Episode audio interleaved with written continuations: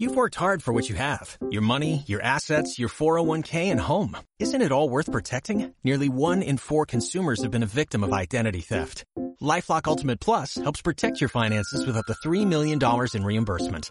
LifeLock alerts you to identity threats you might miss. And if your identity is stolen, your dedicated US-based restoration specialist will work to fix it. Let LifeLock help protect what you've worked so hard for. Save 25% off your first year on LifeLock Ultimate Plus at LifeLock.com slash aware. Terms apply.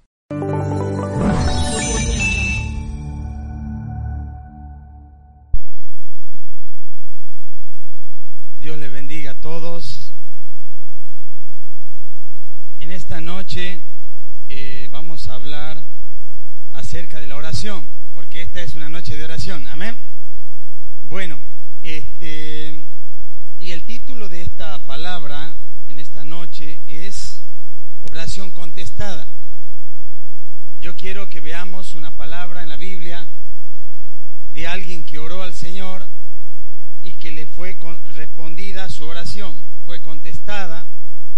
Quiero que podamos sacar muchas cosas ricas de este pasaje, de manera que aprendamos cómo conducirnos al Señor, qué le agrada a Él en la oración, eh, cosas que hay en la oración que tal vez no sabemos. Así que le voy a pedir que usted busque en la palabra Samuel, primera de Samuel, capítulo 1, versículo 9.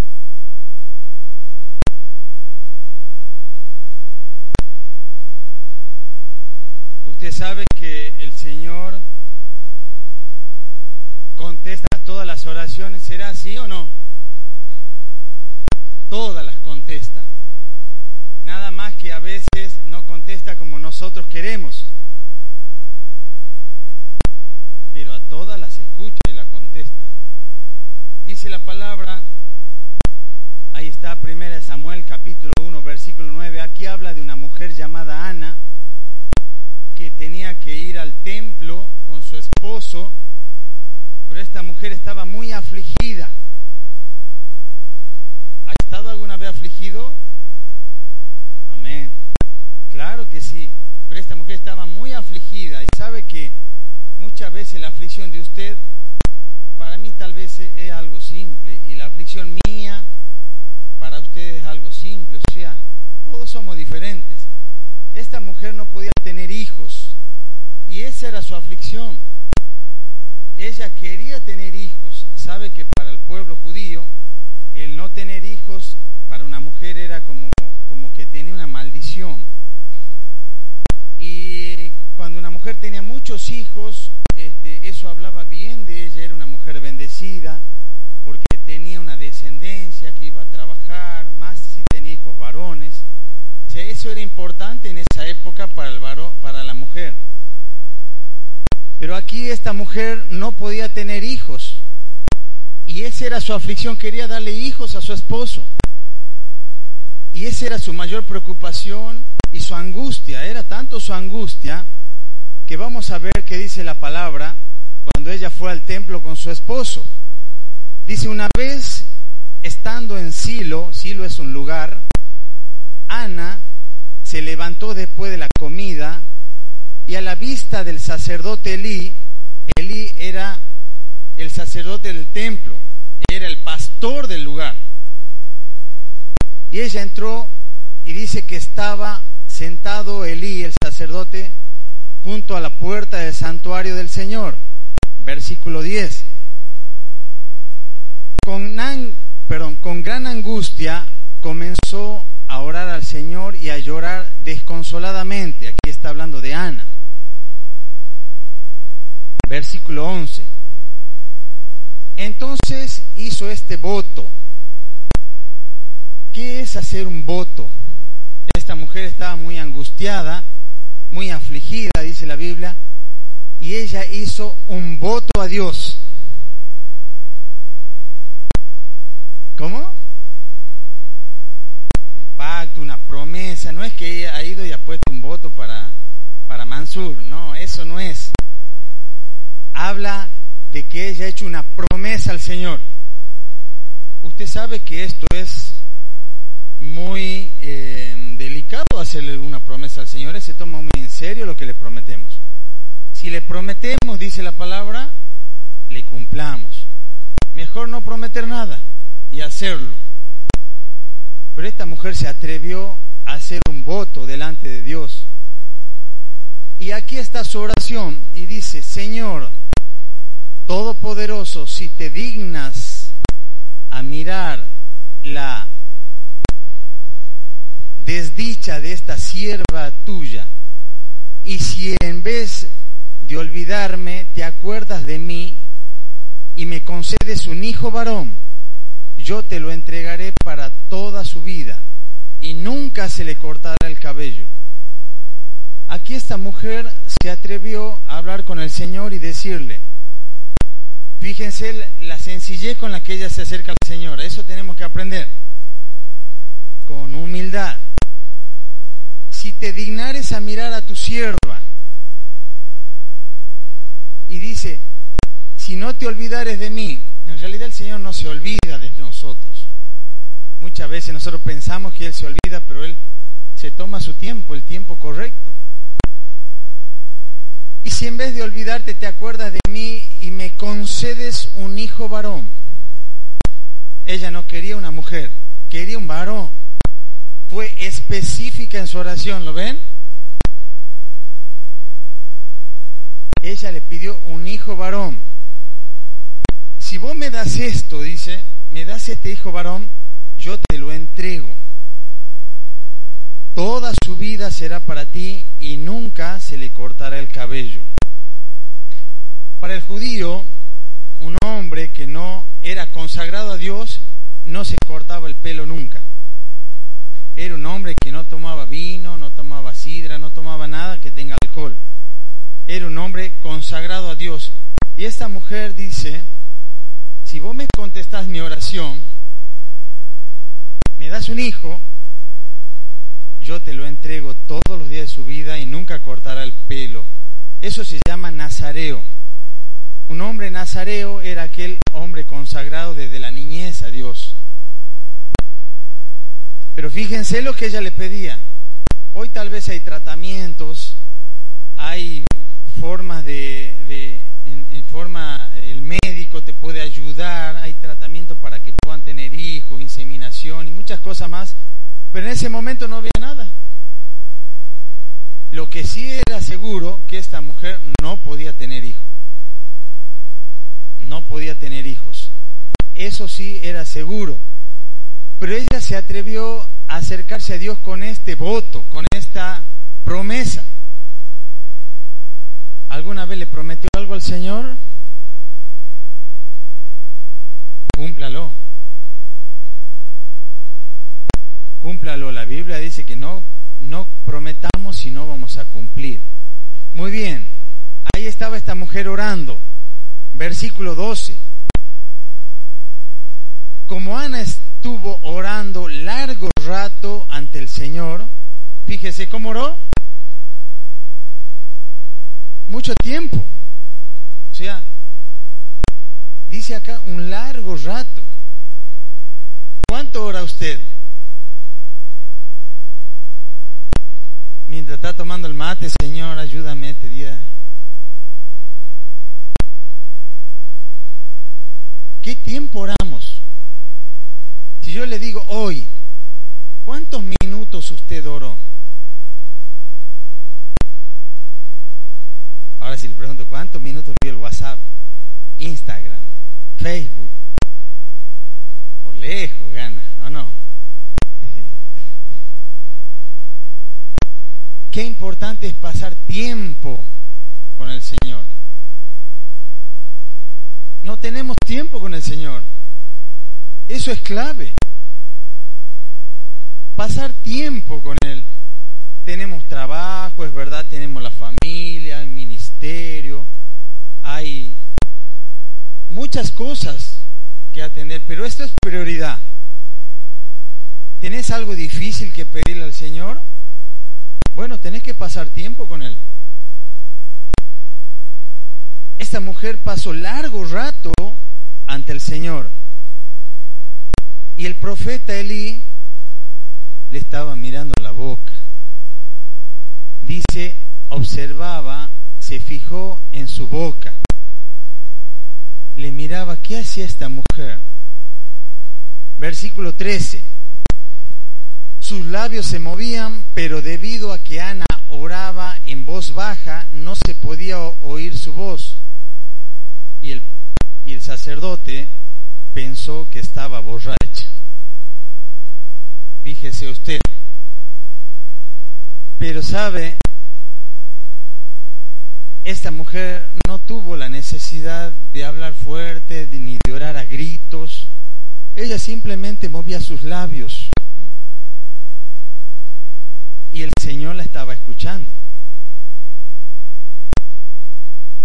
¿Han escuchado ahora algunos gritando? Bueno, será su estilo, ¿no? Pero el Señor no es sordo. El Señor escucha nuestros pensamientos. Y acá podemos ver que esta mujer simplemente movía los labios. Y Dios estaba atento a esa oración. Pero el hombre se equivocó. Yo quiero que ustedes vean acá que líderes, este pastor, este sacerdote, se equivocó viendo a esta mujer. Versículo 14. Así que le dijo, ¿hasta cuándo te va a durar la borrachera? Qué suave, ¿no? Vaso frágil. Deja ya el vino. Qué interesante. ¿Cómo le habrá respondido ella? ¿Cómo le respondería a usted a alguien que viene y le dice, eh, no sea borracho? ¿Cómo va a venir hacia la iglesia? ¿Cómo le va a responder usted a esa persona? Capaz que se enoja. O capaz que le tira la bronca. ¿Cómo va a decir eso? Empezamos, ¿no? Pero fíjense cómo contesta esta mujer. No, mi señor, no he bebido ni vino cerveza, dice, no sé, esa traducción dice cerveza. En otra dice ni sidra. Soy solo una mujer angustiada que ha venido a desahogarse delante del Señor. Yo quiero que usted vea acá, esta mujer tal vez no la conocía nadie, y el sacerdote que era el pastor del pueblo, del país, este era un sacerdote conocido por todo el mundo. Tenían distintas posiciones delante de los hombres. Uno tenía el cargo espiritual, la carga espiritual del pueblo, y ella era una mujer atribulada. Pero ¿cómo verá Dios estas dos personas? Uno tratando mal y la otra humillándose y respondiendo bien. Yo creo que acá el Señor ni se fijó la posición que tenía cada uno o no le importó la, posición del sacerdote, pero fíjense la actitud de la mujer. Ella respondió bien y el sacerdote habló mal. El estar sujeto a la autoridad, a pesar de que esté equivocado, trae bendición. Vuelvo a repetir, aquel que está en autoridad te trata mal y vos respondes bien y está en sujeción, Dios te bendice. Cuesta, pero Dios te bendice. Y acá ella le declara al sacerdote cuál era su actitud, a qué había ido al templo a desahogarse delante del Señor a dejar su angustia. Versículo 16. No me tome usted por una mala mujer. He pasado este tiempo orando debido a mi angustia y a mi aflicción. Aquí le explica cuál es la situación de ella. Mucha angustia, mucha aflicción y estaba postrada delante de Dios. A eso había ido. ¿A qué ha venido usted esta noche? A buscar a Dios es una noche de oración. ¿Con qué actitud nos vamos a acercar al Señor? versículo 17. Y ahí este hombre, el sacerdote, entendió y le dijo, vete en paz, respondió Elí, que el Señor, que el Dios de Israel te conceda lo que le has pedido. Ahí el sacerdote termina bendiciendo a esta mujer. Versículo, vamos a seguir el 18, dice, gracias, ojalá favorezca usted siempre a esta sierva suya. Con esto, Ana se despidió y se fue a comer. Desde ese momento, su semblante cambió. Aquí hay algo muy importante. Cuando vos dejas tus cargas al Señor, salís de tu oración de una manera diferente. ¿Me entendió? En otra parte dice, ella comió y ya no estuvo más triste. Muchas veces nosotros oramos, afligidos, le exponemos nuestra situación, pero nos volvemos a cargar el problema y nos vamos y seguimos igual. Pero vean la actitud de esta mujer. Toda su aflicción la dejó a los pies del Señor y ya no estuvo más triste. ¿Por qué? Porque confió. Ahí dice, desde ese momento su semblante cambió. Eso es clave. Cuando vos descansás en el Señor, algo produce el Señor. Hay un clic. El Señor ve tu fe y ahí obra. Y vemos a esta mujer muchas cosas en su oración. Oró largamente, se derramó delante del Señor con sinceridad, fue específica en su oración y se fue diferente después de haber dejado su petición al Señor. Ya no estuvo más triste.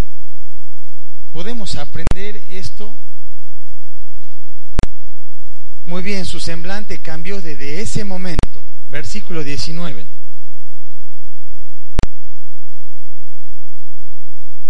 Y le, al día siguiente madrugaron y después de adorar y después de adorar al Señor volvieron a su casa en Ramá. Luego su esposo Elcana se unió a su esposa Ana. Aquí cuando dice su esposo se unió a su esposa, esas figuras tiene la Biblia de hablar de forma educada, o sea, forma correcta, quiere decir que tuvo relaciones con su esposa y el Señor se acordó de ella. No quiere decir que en la traducción, no quiere decir que el Señor, uy, Ana, cierto, perdóname, me había olvidado de vos. No es eso. Llegó el tiempo que el Señor traía la respuesta para Ana. El Señor se acordó de ella. Versículo 20. Ana concibió y pasado un año dio a luz un hijo y le puso por nombre Samuel. Este es el gran profeta Samuel que habla la Biblia. Pues dijo al Señor, se lo pedí. Versículo 21. Cuando su esposo salió con toda su familia para cumplir su promesa y ofrecer su sacrificio anual al Señor, versículo 22, Ana no lo acompañó. ¿Qué quiere decir? Al año siguiente, tenían que volver al templo a ofrecer sacrificio, pero Ana le dijo, no te voy a acompañar esta vez. No iré hasta que el niño sea destetado, le explicó a su esposo. ¿A los cuántos años son destetados los niños? Le quita la teta a la mamá. Eso significa. ¿Dos años? Yo he visto uno como de cinco una vez en el colectivo, se daba paradito ahí. ¿Verdad? Dos años, dos años. Y al cabo de dos años, dice ella, entonces lo llevaré para dedicarlo al Señor y allí se quedará el resto de su vida. ¿para qué ha pedido un hijo si lo va a dejar el resto de su vida en el templo? Ella hizo esa promesa y la quería cumplir. Versículo 23. Bien, le dice, haz lo que te parezca mejor, respondió su esposo Elcana. Quédate hasta que lo destetes con tal de que el Señor cumpla su palabra. Así pues, Ana se quedó en su casa y crió a su hijo hasta que lo destetó. Versículo 24 dice, cuando dejó de amamantarlo, salió con el niño, a pesar de ser tan pequeño. Fíjense, un niño pequeñito, recién destetado. Y lo llevó a la casa del Señor en Silo. También llevó un becerro de tres años, una medida de harina y un odre de vino. Fíjese, esta mujer le había pedido algo a Dios y Dios le respondió, ahora ella iba a agradecer, a consagrar a su hijo, pero no fue con las manos vacías, llevó ofrenda. Ahora yo te pregunto, ¿el Señor te respondió algo alguna vez? Bueno, traele ofrendas. El Señor no necesitaba la harina, ni el vino, ni, ni nada de esas cosas pero el Señor le agrada el corazón agradecido. El Señor le agrada a alguien que viene y le da con alegría.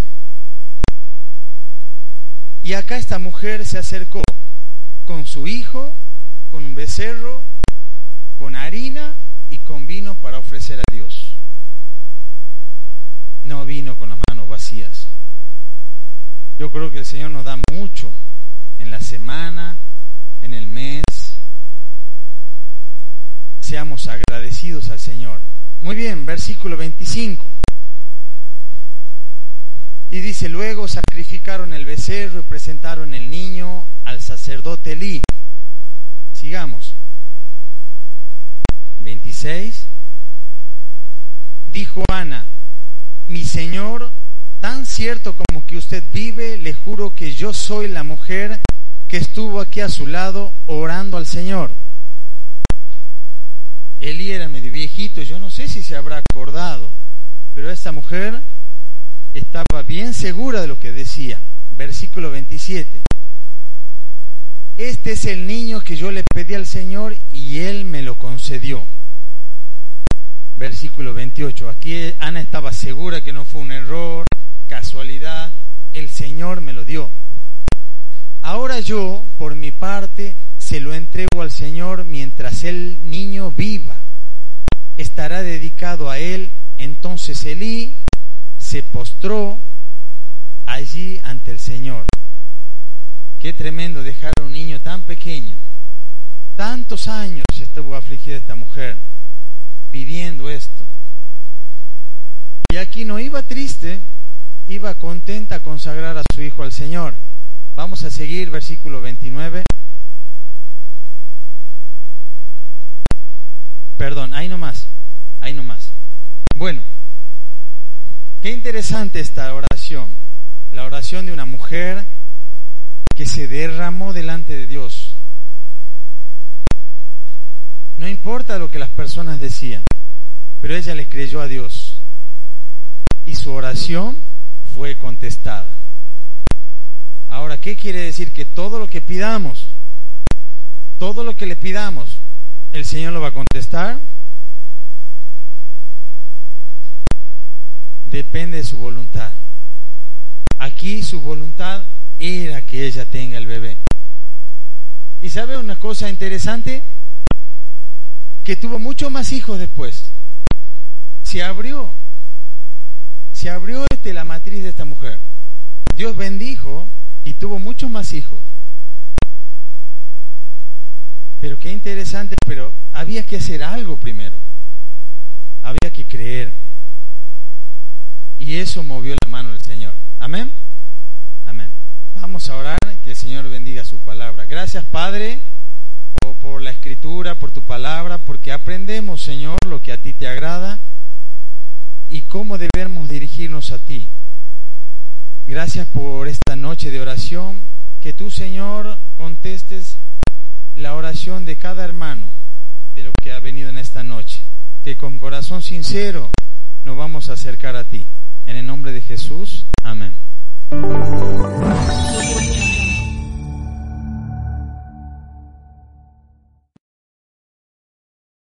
You've worked hard for what you have your money, your assets, your 401k, and home. Isn't it all worth protecting? Nearly one in four consumers have been a victim of identity theft. Lifelock Ultimate Plus helps protect your finances with up to $3 million in reimbursement. LifeLock alerts you to identity threats you might miss. And if your identity is stolen, your dedicated US-based restoration specialist will work to fix it. Let LifeLock help protect what you've worked so hard for. Save 25% off your first year on LifeLock Ultimate Plus at LifeLock.com slash aware. Terms apply.